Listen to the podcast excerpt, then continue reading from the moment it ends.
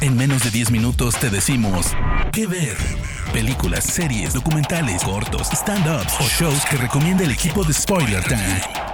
¿Qué ver? Buenas, buenas amiguitos de Isa Spoiler Time. Mi nombre es Marisa Cariolo. Me pueden ubicar como arroba cariolísima en Twitter. Y esta semana tenemos una recomendación express en menos de 10 minutos muy interesante que viene de la mano de una serie antológica de finales de la década del 80. Exactamente el estreno fue en 1987 por la cadena NBC que se llama Misterio sin resolver y que tuvo hace muy poco tiempo, en el año 2020, una nueva generación con un paradigma totalmente distinto del cual ya hablaremos luego, que fue estrenada en Netflix con una mini temporada de seis episodios y seguramente vendrán muchos más pronto. Entonces les comentaba, la primera temporada de Misterios sin resolver se estrenó en el año 1987, fue también una temporada corta, fue una temporada de tan solo siete episodios. Durante esos siete episodios teníamos un maestro de ceremonias que era Robert Stack, que es el más conocido por todos los fanáticos de la serie porque en realidad fue el que tuvo más éxito, más cariño dentro de lo que es todo el público. A partir de 10 años después, en 1997 y tan solo por dos temporadas, Virginia Manson también fue parte de la presentación, esta maestra de ceremonias que nos iba contando en off un poco de cómo era la historia y por dónde venía el misterio en resolver. Y vamos a contarles un poquito sobre cómo eran los misterios. Básicamente, esta serie es una serie de True Crime, pero lo que tiene de particular es que estos crímenes se presentan como cualquier caso de True Crime, con la diferencia que nos falta la resolución de ese crimen. O sea, conocemos lo que ocurrió, conocemos medianamente las personas que participaron en este evento, el reflejo que tuvo los medios, cómo se cubrió la situación, en la comunidad, porque en general también se trata de pequeñas comunidades o pequeños pueblos que se ven afectados por diversas situaciones, pero lo que nunca llegamos a tener es una respuesta inequívoca sobre qué fue lo que ocurrió sobre ese caso. Y particularmente lo que ocurrió cuando se estrenó esta serie, estamos hablando de fines de la década del 80, en la época de los comienzos de Internet en Estados Unidos y no tanto en la zona de Latinoamérica, es que la gente lo que hacía era empezar a mandar cartas a NBC, que era el canal que le emitía, con sus posibles resoluciones sobre el caso. Entonces la gente empezó a convertirse un poquito en investigadora, que es una cosa que ya le hemos visto demasiado y, y hoy por hoy vemos que de hecho hay casos que se resuelven gracias a los investigadores voluntarios que se encuentran en la comunidad. Pero lo cierto es que esta serie fue una de las primeras en plantear esta posibilidad de que el público sea parte de una investigación y que de que la información, tanto lo que se encuentra en los expedientes como los testimonios de todos los afectados, sea el eje central de cada uno de los episodios. ¿Qué ver? Si tuviéramos que dividir en temas, podemos decir que la serie se dividía en casos penales, donde teníamos relatos de secuestros, había muertes sospechosas, homicidios, robos, personas que demandaban su inocencia, personas que estaban desaparecidas y otros casos que siempre estaban sin resolver, por lo menos desde el punto de vista oficial. También había casos de amores perdidos, personas que trataban de reunirse con alguien de su pasado y contaban justamente qué tipo de relación habían tenido, era como casi un reconto de esto que les había ocurrido en su pasado, para brindar las claves para poder reencontrarse con esa persona en el presente. También había adopciones, adopciones cerradas, donde las personas trataban de contactarse con sus familiares biológicos, personas separadas por determinadas circunstancias que no llegaban a entender qué era lo que había ocurrido y entonces sí, frente a esas rupturas que eran bastante abruptas, lo que hacían era tratar de acercarse a estos medios para que se hiciera popular o que la gente conociera sus casos y pudieran ayudarlos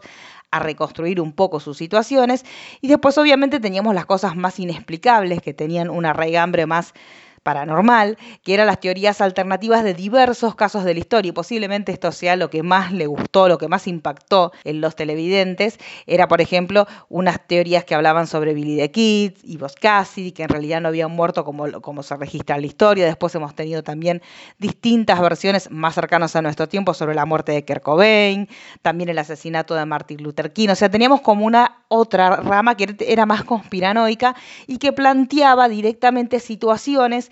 que eran una versión B de la historia oficial que todos teníamos sobre determinados hechos históricos. Y finalmente, también para los que son fanáticos, somos fanáticos de las cosas paranormales, obviamente ahí teníamos, hablábamos de ovnis, de aducciones, de milagros, obviamente se habló del caso Roswell, uno de los casos más traumáticos y más discutibles, porque por un lado aquellos que tienen esta teoría conspiranoia de la verdadera relación entre los humanos y las entidades extraterrestres se oponen totalmente hacia aquellos que creen que esto es meramente una teoría conspirativa que no tiene ningún, ninguna certificación científica.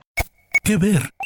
Entonces, todo dentro de estos cuatro, podemos decir, subgrupos de temas que trataba la serie, siempre lo que se trataba de trabajar era justamente esto, un final abierto, brindarle al espectador la mayor cantidad de datos suficientes, instarlo obviamente a que sea parte de la investigación, si hablamos en la serie inicial que se estrenó en el 87, bueno, por los medios que en ese momento había que eran carta o llamadas telefónicas, no estamos hablando de internet. Pero lo cierto es que a la serie le fue tan bien que si bien su primera temporada tuvo 7 episodios nada más, ya la segunda tuvo 28, la tercera tuvo 30 y la última, que es la temporada número 14 de la primera tanda, tuvo 175 episodios y ya fue transmitida por Spike TV, ya no fue transmitida por NBC. NBC se ocupó de las primeras 9 temporadas, luego pasó a CBS, luego a Lifetime y finalmente Spike TV fue la que en el año, en abril del 2010, dio por cerrada esta serie que vuelve ahora, en nuestros días, en el año 2020, a presentarse a través de Netflix con un formato muy similar